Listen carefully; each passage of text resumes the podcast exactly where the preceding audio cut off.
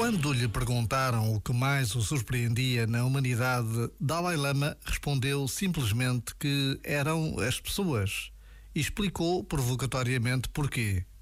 Porque perdem a saúde para juntar dinheiro e depois perdem o dinheiro para recuperar a saúde. Porque pensam ansiosamente no futuro e esquecem o presente, de tal forma que acabam por não viver nem o presente nem o futuro porque vivem como se não tivessem de morrer e morrem como se nunca tivessem vivido. Já agora, vale a pena pensar nisto. Este momento está disponível em podcast no site e na app.